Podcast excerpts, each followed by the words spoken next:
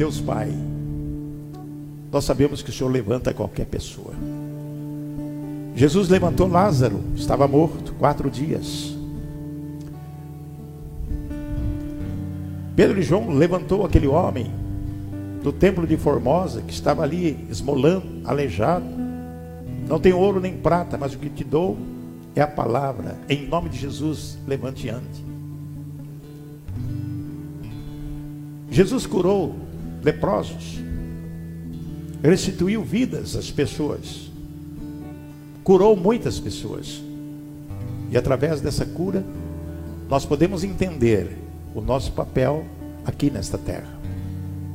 Que sem Jesus, nada podemos fazer. Ele mesmo disse isso: sem Jesus, sem mim, nada podeis fazer. E nós sabemos que Jesus pode todas as coisas. E através do poder dele, nesta noite, você será curado, restaurado, você será vivificado em Jesus Cristo e justificado pela fé que você tem nele. E é dessa forma que nós vamos viver neste dia e nesta semana. Em nome de Jesus nós oramos e agradecemos. Amém. Glória a Deus, aleluia. Que o Senhor seja louvado nesta noite. Nós vamos falar sobre um assunto muito importante que mexe com o coração das pessoas. Que quando nós lemos a palavra de Deus, nós ficamos entusiasmados com a verdade que é a palavra de Deus. Nosso tema de hoje é: estamos na prorrogação da vida? Quanto tempo nos resta? É uma pessoa normal, não importa a idade, tem que pensar realmente nisso. Estamos na prorrogação da vida? Quanto tempo nos resta? A palavra de Deus ela é verdadeira, ela é fantástica, maravilhosa. Aqui no Salmo 90, olha só o que diz a palavra de Deus. Versículo 10. 90 10. A duração da nossa vida é de 70 anos. E se alguns, pela sua robustez, chegam a 80 anos, o melhor deles é canseira, enfado, pois passa rapidamente e nós voamos. É verdade, quando nós pensamos na nossa vida, tempos atrás, nós ficamos perplexos, dizendo assim: puxa vida, como o tempo passa, como o ano passa, como os dias passam. Acorda, toma café, toma banho, café e vai para o trabalho quando de repente está no final da tarde. A perspectiva de vida do brasileiro, segundo o IBGE, é de sete, o homem 76 anos de vida.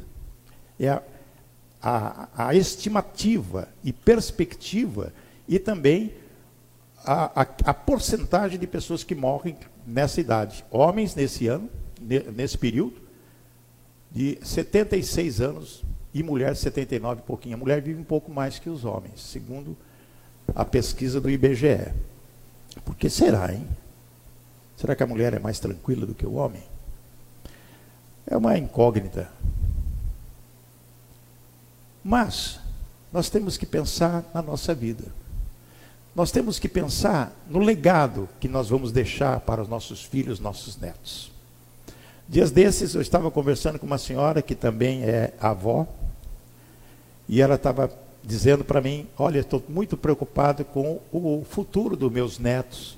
Que mundo que eles vão encontrar daqui para frente? Netinho de 3, 4, 5 anos. O que será daqui 10, 20, 30 anos? Nós que temos uma idade já há mais de, mais de 70 anos, nós ficamos pensando, quanto tempo ainda, quanto tempo me resta ainda de vida? Será que eu vou atingir os 76 anos e vou morrer? Será que eu vou ser um pouquinho mais robusto, vou chegar até 80? Será que eu consigo passar dos 80? Será que eu consigo dos 20 aos 90? Será que eu chego aos 100 anos? É uma incógnita para cada um de nós. Tem algumas pessoas que chegam até 90, 98, 100. Isso é uma verdade, mas são poucas. Quanto tempo nos resta? O que você tem pensado da sua vida nos tempos de hoje?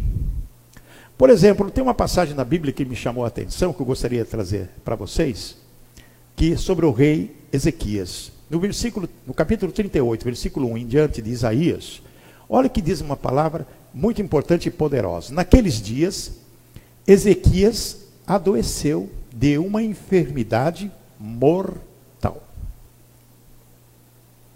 não sabemos que enfermidade. Se era câncer, se era Covid, o que era, não sei. Mas está aqui. Adoeceu de uma enfermidade mortal e veio a ele Isaías, filho de Amós, o profeta, e lhe disse: Assim diz o Senhor: põe em ordem a tua casa, porque morrerás e não viverás. Veja bem, o profeta chega para o rei e diz: Olha, põe em ordem sua casa, que você vai morrer. Então essa palavra chama-nos a atenção. Será que a nossa casa está em ordem? Será que eu estou em ordem diante de Deus? Será que a minha vida, a vida que eu tenho com a minha família, os meus negócios, estão edificando a minha vida e glorificando a Deus? Será que tudo aquilo que eu faço realmente é agradável aos olhos de Deus? Mas presta atenção na sequência aqui. Então virou Ezequias o rosto para a parede e orou. Virou o rosto para a parede e orou ao Senhor e disse: Ah, Senhor, lembra-te, peço-te, de que andei diante de ti em verdade com coração perfeito e fiz o que era reto aos teus olhos. E chorou Ezequias muitíssimo. Então, a oração de Ezequias foi para lembrar a Deus, e vou colocar entre aspas, né?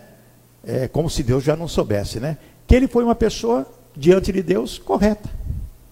Mas faltava alguma coisa ainda. Tanto é que o profeta disse: Olha, você vai morrer, conserte, põe em ordem sua casa. Alguma coisa faltava. Então nós devemos entender que nós podemos fazer de tudo, ir na igreja, orar, buscar a Deus, ser uma pessoa séria, honesta, né? Ter os nossos problemas, nossas aflições, mas está faltando alguma coisa. Sempre falta alguma coisa que nós temos que consertar e que às vezes a gente não percebe que estamos pecando sem saber que estamos pecando. Mas a palavra diz: Então veio a palavra do Senhor a Isaías dizendo: Vai e diz Ezequias: Assim diz o Senhor, o Deus de Davi, teu pai. Ouvi a tua oração e vi as tuas lágrimas. Eis que acrescentarei aos teus dias 15 anos. Bom, Deus ouviu a oração, aceitou a oração, mas o que mais tocou o coração de Deus foi o quebrantamento dele, as lágrimas. Coração sincero. Coração sincero. Então, o que, que nós temos que fazer na nossa vida? O que nos resta? As nossas atitudes e o que queremos construir depende especialmente do que somos. Quem nós somos? As nossas atitudes e o que queremos construir daqui para frente, não importa a sua idade, se 70, 80, se 15, se 10, se 20, se 30, se 50, não importa. Depende especialmente dos que somos. Nós somos como um time de futebol, podemos identificar assim: perdemos, empatamos e ganhamos. Tem muitos perdedores e que continuam perdendo. Pessoas que não têm característica, característica de vencer. Não tem vontade de vencer. Fica o quê? Empatado, ou seja, acomodado, patinando, estacionado, não sai do lugar. Tem muitas pessoas assim, pais, chefes de família. E tem os vencedores, aqueles que realmente sabem o que querem, lutam, lutam e não desistem nunca. E o que somos determina a nossa história. Você está construindo a sua vida? Você tem uma história. Amanhã, a página do livro da sua vida está em branco.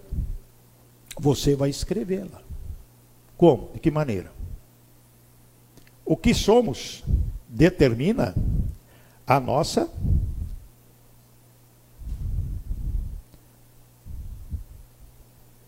O que somos determina a nossa história. Todas as vezes, preste atenção no que nós vamos falar agora.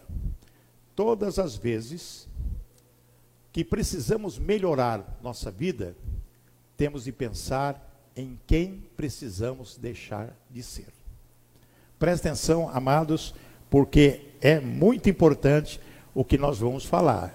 Todas as vezes que precisamos melhorar nossa vida, temos de pensar em quem precisamos deixar de ser. Como? De que maneira? Se quisermos melhorar de vida, deveremos deixar de ser egoístas. Deveremos deixar de ser egoístas. Tem muitas pessoas hoje que pensam nela. Eu, eu, eu, eu, só eu, só eu, só eu. Eu sou isso, eu sou isso, eu só faço isso, sem mim você não é nada, sem isso, sem aquilo, querendo ser Deus. Então nós ficamos aqui observando: será que eu sou egoísta? Será que eu privilegio as coisas que eu mais gosto em detrimento de outra pessoa? Na minha casa, quem eu sou? Eu sirvo primeiro a mesa? Ou deixo alguém me servir à mesa? Você, na sua mesa, na hora da sua refeição, você escolhe o melhor pedaço do frango? Ou você permite que a sua esposa, o seu filho, alguém que esteja na mesa, escolha antes de você. Qual é o melhor pedaço? Para quem vai o melhor pedaço? Aquela fruta bonita, aquela maçã, aquela laranja apetitosa. Quem você oferece primeiro? Para sua esposa? Meu amor, está aqui o melhor pedaço do frango, está aqui a melhor maçã, a melhor fruta. Deixar de ser egoísta e deixar a vez para as pessoas escolherem. São coisinhas práticas que às vezes as pessoas não percebem. O egoísmo ele é claramente identificado quando você quer primeiro as coisas para você. Você em primeiro lugar, depois os outros. Então nós temos que deixar de ser o que? Egoísta. Você pode oferecer aquilo que você tem para as pessoas. Eu tenho um exemplo disso. Eu e minha esposa fomos nos Estados Unidos visitar um pastor amigo e nós íamos para um hotel. Ele disse: Não, não, não, não, não. Hotel não, vocês vão ficar na minha casa. Nós vamos ter prazer de hospedar vocês aqui.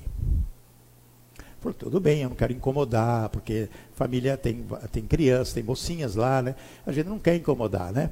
Porque eu já, eu já imaginei, falei, eles devem ter um, um quarto de hóspede lá para uh, ah, nos abrigar, né? Ou então a gente pode dormir no sofá, não tem problema nenhum. Mas fomos. Muito bem. Nos surpreendeu quando ele deu, ofereceu, na verdade, o quarto dele, do casal, para que nós ficássemos ali. E eu falei, não, é o quarto é de vocês. Não tem, você não tem um quarto de hóspedes, tem o quarto das crianças, a gente vai. Eu falei, não, eles fizeram questão e nos ofereceu o quarto deles. Para que nós ficássemos na casa deles.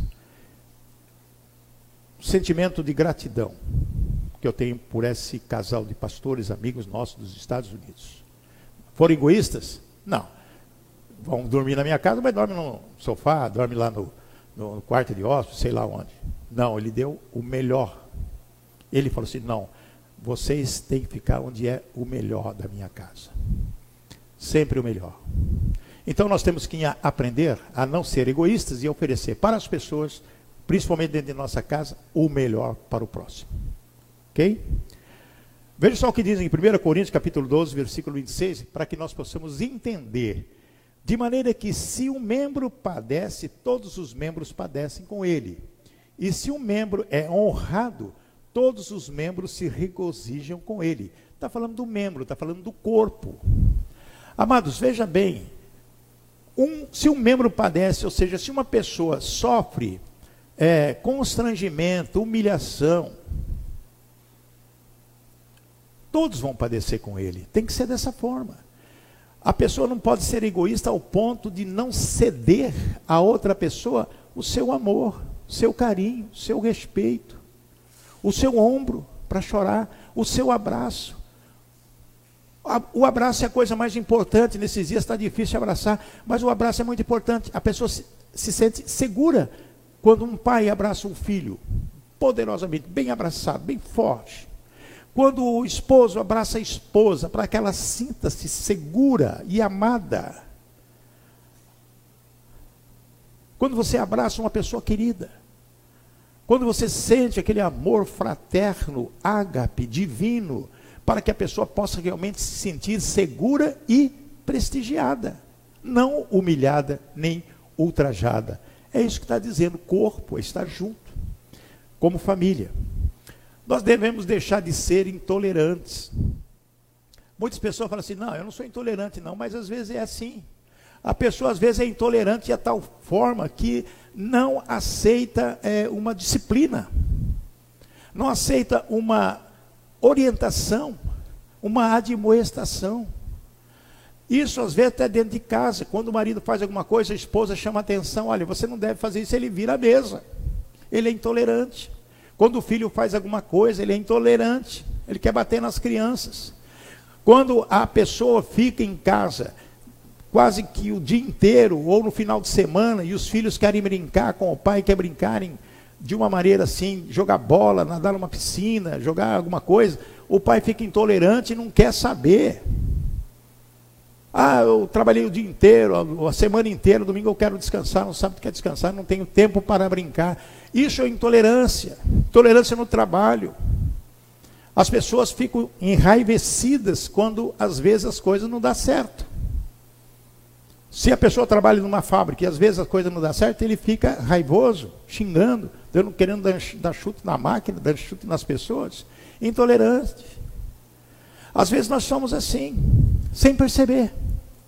Às vezes nós temos atitudes de intolerância na nossa casa, no nosso trabalho, com pessoas que nós gostamos até, mas que às vezes não aceitamos uma certa, uma certa contrariedade. É como aquela pessoa, eu não posso ser contrariado. Ah, eu não vou fazer fofoca, mas você sabe que é verdade que aquela pessoa poderá ser prejudicada e você se cala, você é cúmplice. E a pessoa, ela vai ser prejudicada e você é cúmplice é uma mentira in, intrínseca no seu coração. Você sabe que você poderia resolver salvar a vida daquela pessoa e você ficou quieto. Ah, não quero me meter.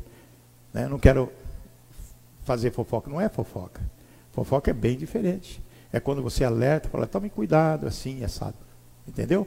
É alertar a pessoa, demonstrar a pessoa, para que a pessoa fique atenta as coisas desse mundo, as armadilhas do diabo. Porque, sabe por quê? Porque o diabo é armadilha, é dele. João 8,44: Vós tendes por pai ao diabo e quereis satisfazer os desejos do vosso pai. Ele foi homicida desde o princípio e não se firmou na verdade, porque não há verdade nele.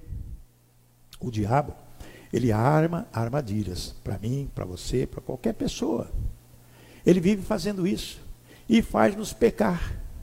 E através do pecado, do engano, é que nós acabamos por estar patinando na vida, sendo perdedores e não vencedor. Isso tem que mudar na minha vida, na sua vida, na nossa vida. Temos que deixar de ser mentirosos. Também o diabo, ele profere mentira, fala do que lhe é próprio porque é mentiroso e pai da mentira. É ele que é o pai. Nós precisamos deixar, amados, de ser preguiçosos. Alguma pessoa vai dizer, ah, mas eu não sou preguiçoso, não. Não, às vezes você tem vontade de não fazer nada, né? Que você tem certas obrigações e não faz. Tem certas situações que você precisa arregaçar as mangas, pegar no batente e ir para frente.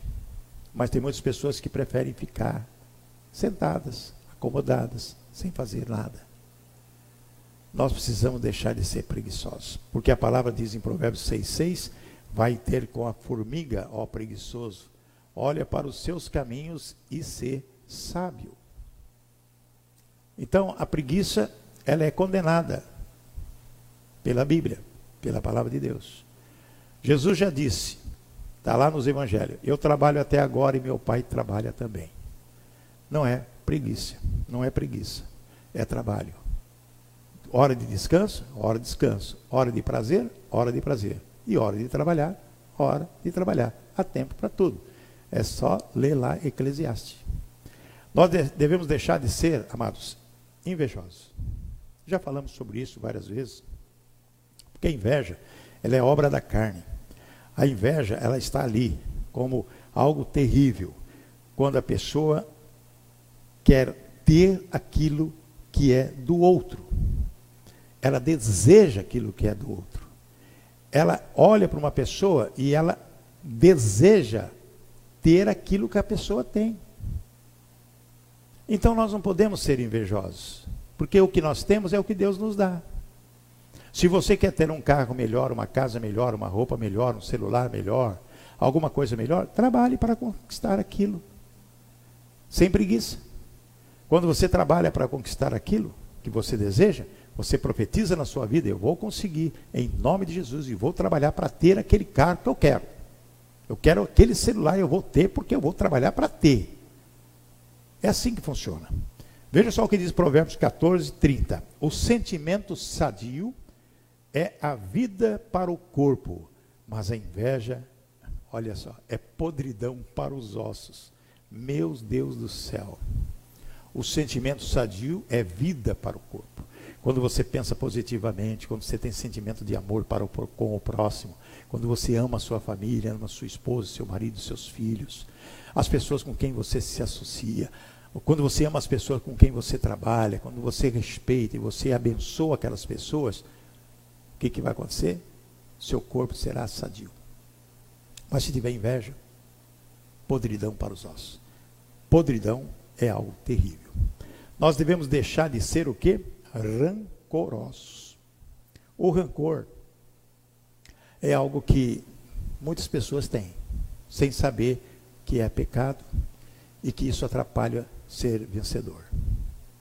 O rancor é quando, às vezes, a pessoa faz alguma coisa contra você, ou tem sentimentos assim de, de ignorar você. Quantas pessoas sofrem isso, né? São ignoradas por pessoas até da família. Quanto filho ignora os seus pais? Verdade. Enquanto pequeno, tudo bem. Chega uma certa idade, ignora o papai, ignora a mamãe.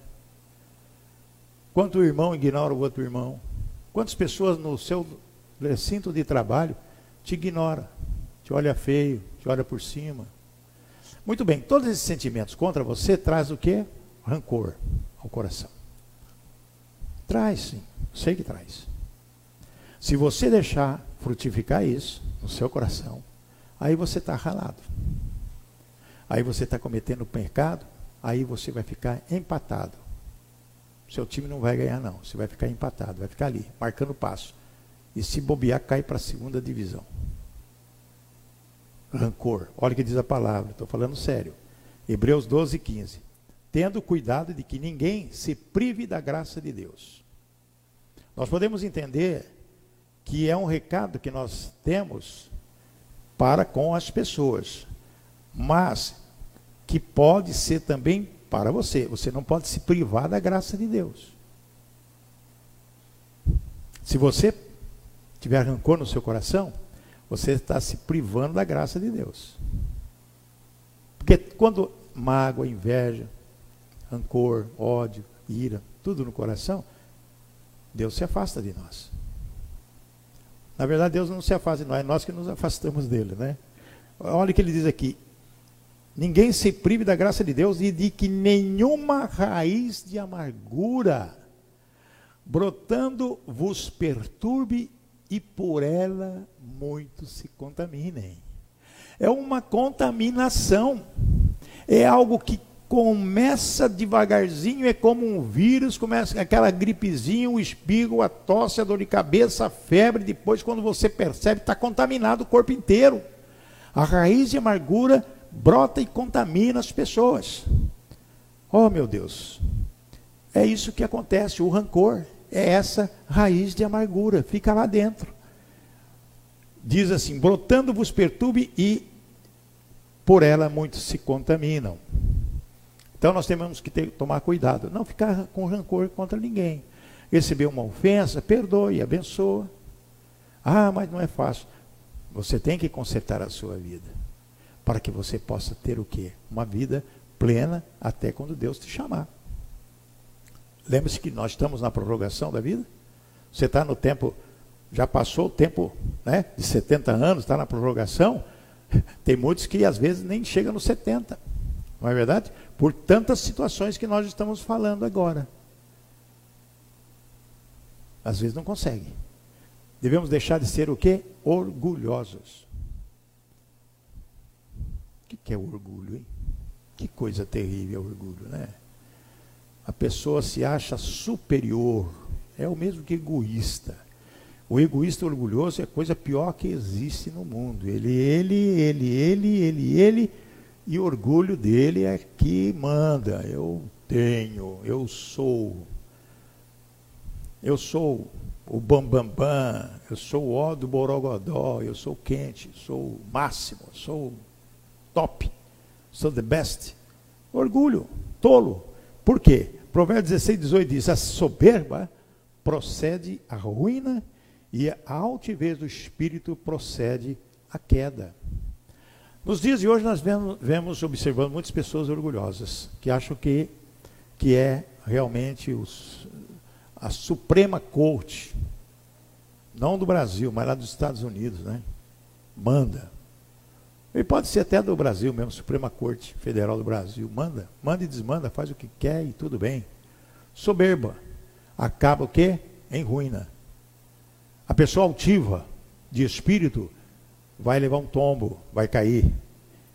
Melhor é ser humilde, versículo 19. É melhor ser humilde de espírito com os mansos do que repartir o despojo com os soberbos. Que coisa terrível, né? Nós não podemos ser também fofoqueiros. A palavra fofoca é algo assim deprimente. É o famoso leve e traz. O fofoqueiro é aquele que traz e leva discórdia. Ele recebe e ele transmite de uma forma diferente para ver conflitos de pessoas, de instituições, de governos. Hoje está em moda o fake news. Não deixa de ser uma fofoca virtual. A pessoa que trabalha nesse fake news, que planta notícias falsas, são nada mais do que fofoqueiros da nova tecnologia. Porque hoje não precisa a pessoa levar e traz a fofoca, né? É, de salão de beleza, aquelas coisas. Não tem mais isso. Agora é WhatsApp. Você sabia que a fulano de tal fez isso? Quem? Fulano de tal? Não fala não. E daqui a pouco vai uma foto, um vídeo. Tem de um monte.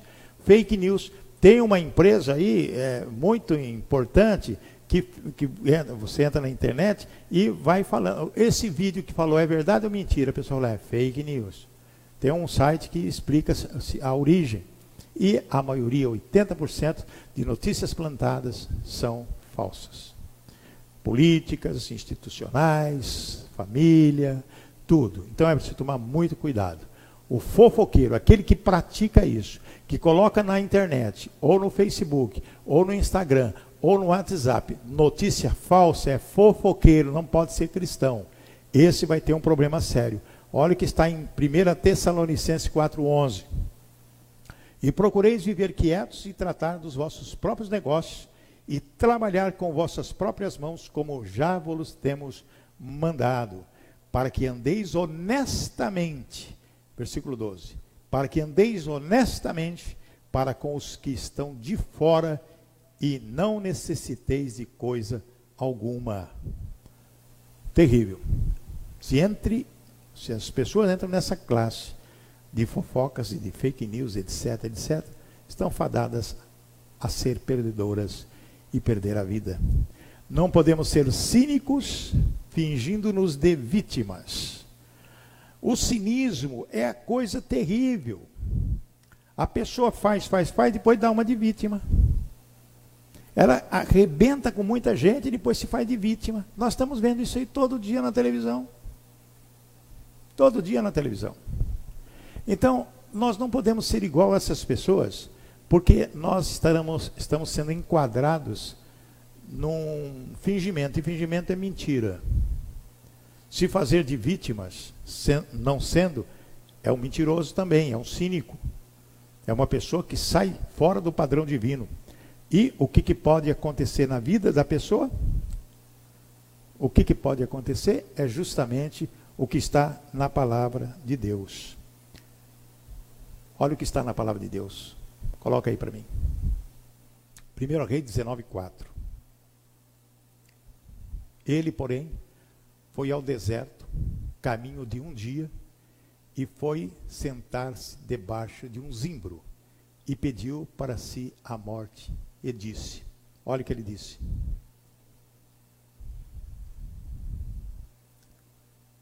Senhor, basta. Toma agora a minha vida, pois não sou melhor do que meus pais. Elias, depois que matou lá mais de 800 profetas, o que, que aconteceu?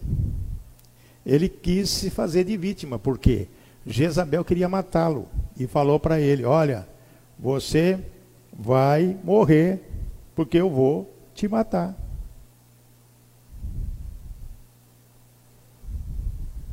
E ele se fez de vítima.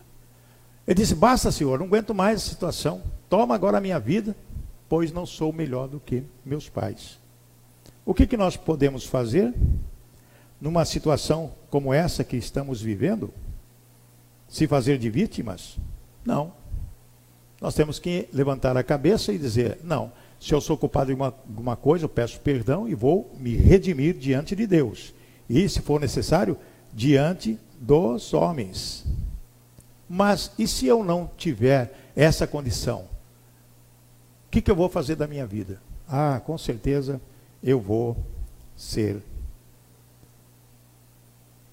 violentado. Eu vou ser uma pessoa completamente fora de situação que me traz é, situações terríveis na nossa vida. E você não pode ser assim. Nós devemos deixar de ser pecadores inveterados. Nós não podemos na nossa vida ter um efeito de, de uma situação de ser pecador sabendo que somos pecadores. Nós sabemos que somos pecadores, nós pecamos todos os dias, todas as horas. Mas às vezes sabemos que estamos pecando e pedimos perdão. Agora, o pior é quando vamos pecar sabendo que vamos pecar. O que, que vai acontecer na nossa vida? Olha o que diz Romanos 6,23: Porque o salário do pecado é a morte, mas o dom gratuito de Deus é a vida eterna por Cristo Jesus, nosso Senhor. Então, amados, o que, que nós vamos fazer da nossa vida? O que, que nós podemos fazer para alcançarmos vitória? Só há uma solução na nossa vida. Só há uma solução. Primeiro, ser cheio do Espírito Santo. Nós não podemos, de maneira alguma, viver da maneira que estamos vivendo. Efésios 5,18 diz: E não vos embriagueis com vinho, em que há dissolução, mas enchei-vos do Espírito Santo. É um recado que o apóstolo está nos dando, de que nós, às vezes a pessoa fica realmente com uma situação muito complicada de vida, então manda ver bebida, né? Bebe. Ah, vou beber para esquecer. E acaba tendo problema sério. Mas a palavra diz: enchei-vos do Espírito Santo de Deus. Ou seja, buscar esse Deus maravilhoso, orar. Nós devemos deixar e ser amorosos. Nós não podemos deixar de ser amorosos com as pessoas, principalmente dentro de casa. Gente, olha que coisa mais gostosa quando você olha para sua esposa e abraça ela, beija ela e diz: Eu te amo. Há quanto tempo você não disse eu te amo para sua esposa? Há quanto tempo você não diz eu te amo para o seu marido?